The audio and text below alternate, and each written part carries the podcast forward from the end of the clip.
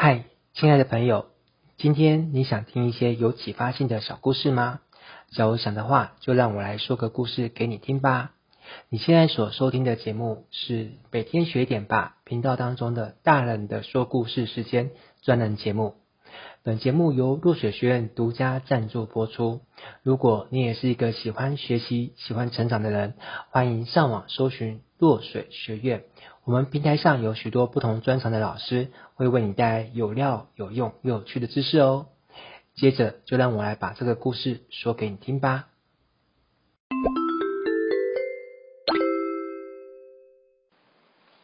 Hello，亲爱的朋友，你好。你会想要听一个很奇葩的故事吗？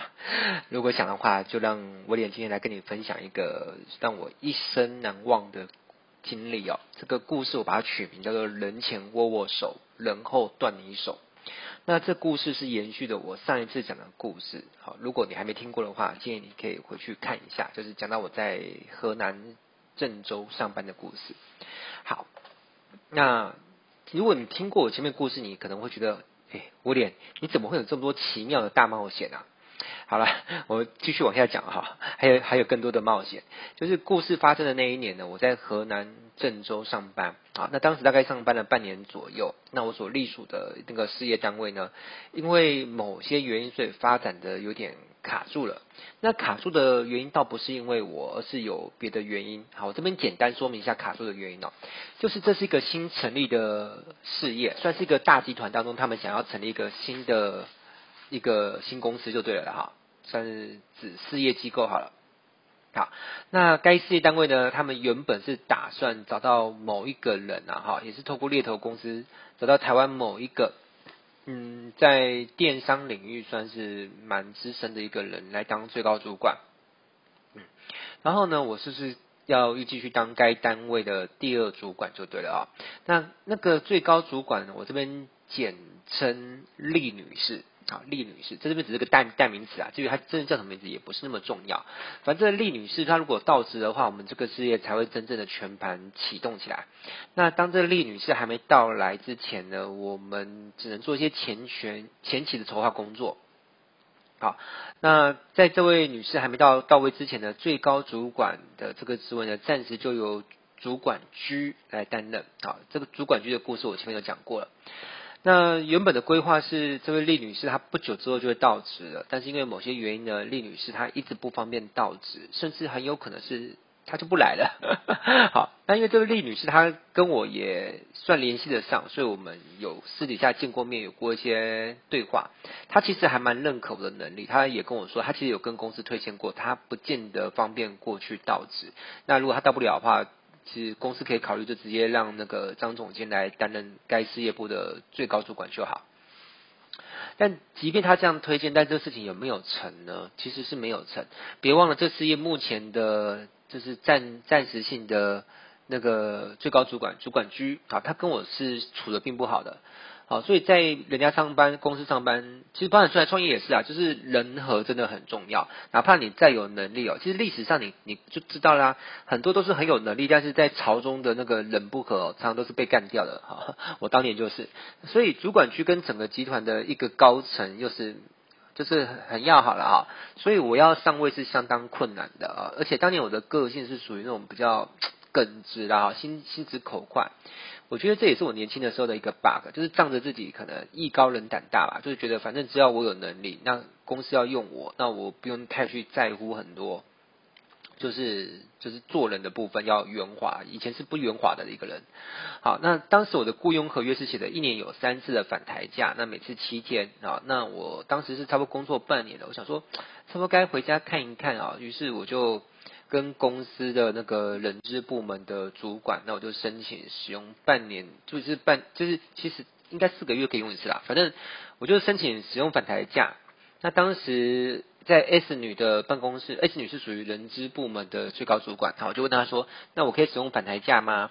那 S 女就笑笑说：“当然可以啊，张总监，你就填个假单就可以使用返台假啦。”然后我不知道有哪里有种不对劲的感觉哦，我就问说：“那休假的期间有认列薪资吗？”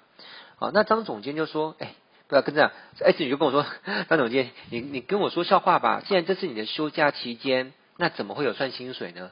我听了就暗自有点吃惊哦，就是当初我们的合约只有写作会有三次的反台价，但是我们没有细节到说写作反台价也没有列入计薪，好。计计算薪水，所以我就想当然的想说，这是公司给我的假期，应该是带薪休假才对哦，没有想到是不计薪的。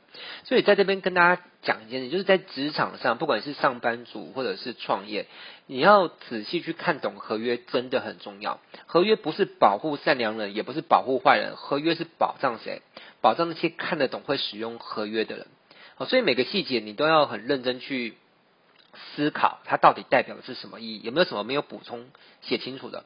哦，其实永远不要怕麻烦，不要怕把一个合约写得很清楚。其实怕你越是怕麻烦，没有把合约去弄清楚，未来只会埋下一个不定时炸弹的麻烦来带给你而已。所以很多人都会在商场上有个想法：哎，我们做人做事，我们只要。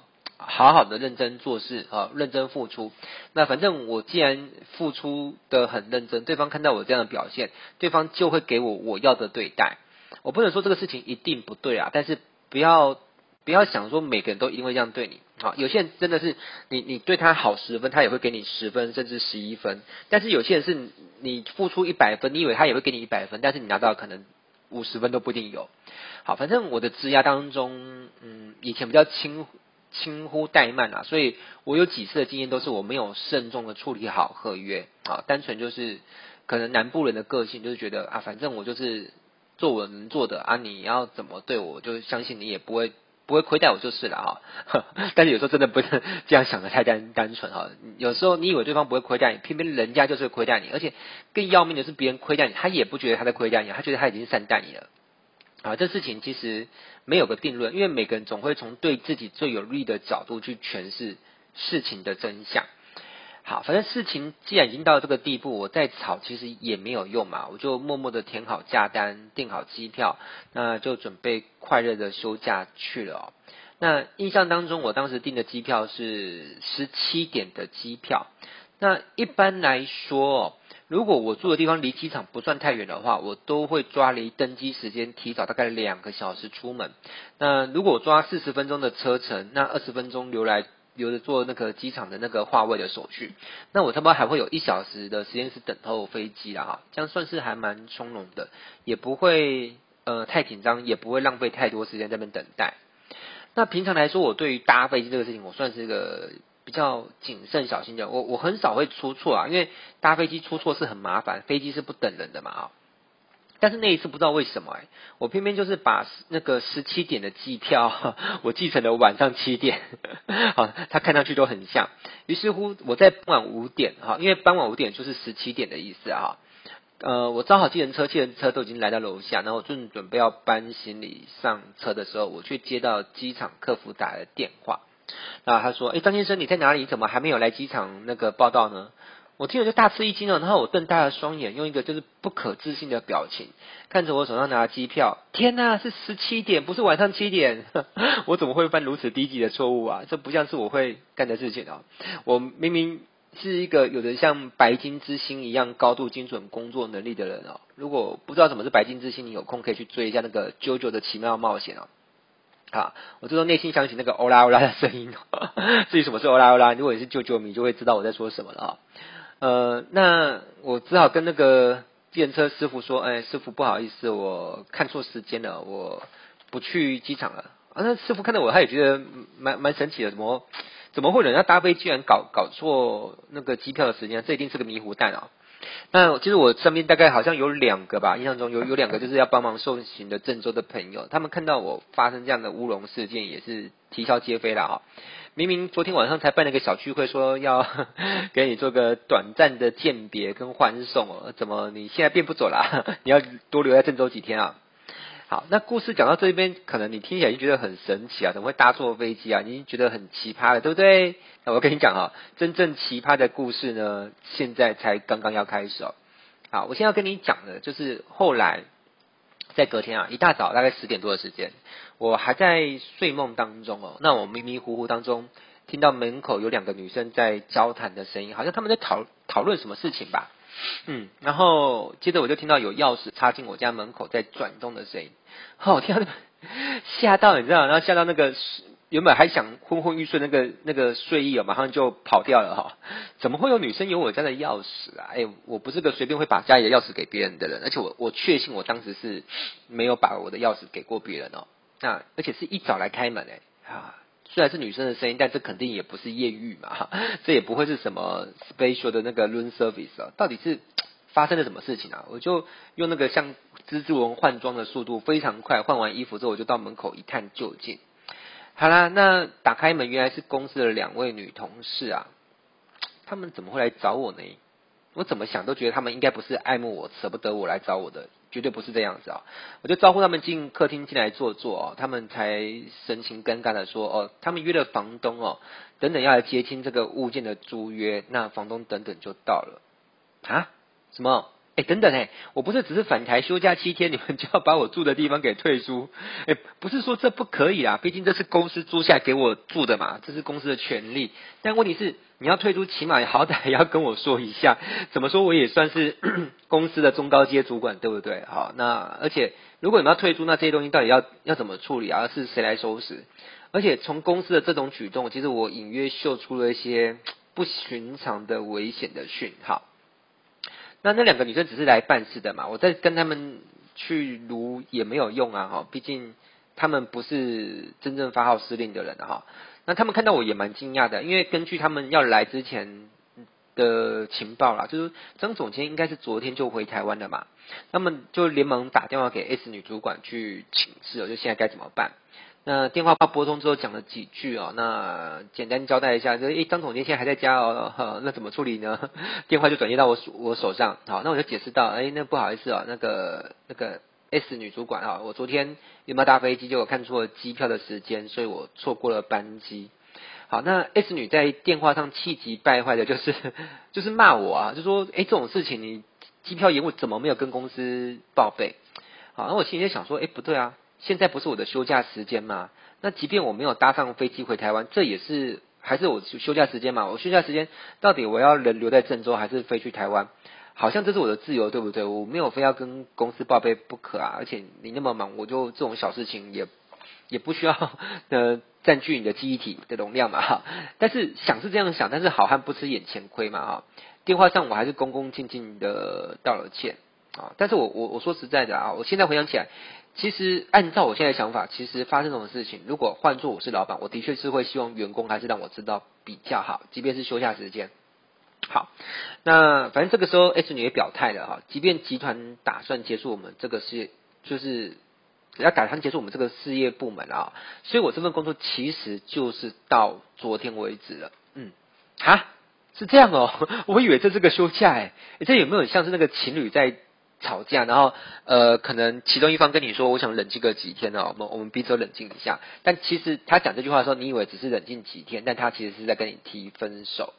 好啦，那 S 女就接着说，反正呢，公司已经决定就是要结束你们这个事业体了。那今天派过去的这个同事呢，会把物业给结清。好，那你不是说延后登机吗？因为那个郑州往台湾飞的，我买的班机并不是天天飞啦，哈，我好像是买华航吧，好像就是三天飞一次，印象中是这样。反正就是，呃，就是关于这几天的你的住宿问题呢，就是你自己想办法，哈，公司没有，就是结算到今天啦，公司没有继续提供你房租，公司也不会因为你搭错了班机，公司帮你出三天的那个酒店钱让你去住宿。好啦，就这样。好，那电话结束之后，我就不发一语的，就是看着昔日的同事跟房东结清了租约，因为我这边吵也没有用了哈。那离开之后，我才跟房东商量，哎，那个 那个房东，我还有三天才能够搭下一班的飞机回台。那我知道你已经跟公司结清了啊，但是能不能让我多住个这三天？应该是三到四天左右了，反正就是一周会有两个班次就对了。啊，毕竟我得要把这些东西给处理掉啊，啊，那房东就很爽快的也答应了啦，哈，那他也也没有跟我多收这三三天的房租，反正他看得出来，其实我我好像也是遇到一点麻烦哦。其实坦白说，我之前不是很欣赏这个房东，我觉得他是个有点啰嗦啊，明天就就斩不了你狼啊，那但是那一刻，我其实我是对他是瞬间改观哦。其实讲到这边，我我很想跟你讲一个观念，就是有的时候你一直以来蛮讨厌的一个人，但是偏偏就是这个你讨厌的人，他有可能在你日后遇到一些麻烦或是危难之时，他会帮了你一把。这个事情不要不信邪，我真的发生过不止一次。好，所以即便讨厌一个人呢，最好也不要喜怒形之于色，否则你有可能断送未来别人帮你的机会。因为当初你就是表态你很讨厌他，那人家为什么还要热脸贴冷屁股去帮一个明明讨厌自己人，对不对？毕竟啊，别人要帮助你只是一句话，万一不想帮也只是一句话。至于他到底要说出哪一句话呢？就看你之前呢种下了什么因。那想一想哦，我认真效劳半年的公司呢，它可以说断。就断，那我就是反而是那个跟我一点也不熟的房东啦哈，他还愿意在不收房租的情况之下呢，让我多住几天，这世界呢未免也太奇妙了吧？那也因为有这段遭遇呢，我偶尔也会收留外来客在我这里借宿。好，故事在这里呢，我先设一个断点，先讲到这边哦。你有怕一下讲太长，有些人就根根本听听不完，听不下去。如果你有兴趣的话呢，请静待下回分享。我们下一个故事见。